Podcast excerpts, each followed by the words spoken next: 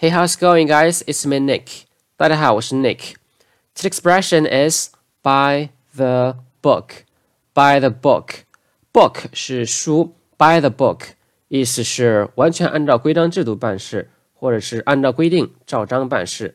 常见的搭配用法有 go by the book, play by the book, or do something by the book, run something by the book.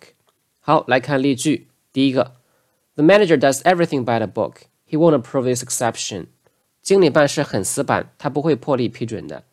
第二个，He suggested that we go by the book and not accept the proposal. 他建议我们照章办事，不要接受这个提议。Okay, that's it for today. I'll talk to you soon. Bye.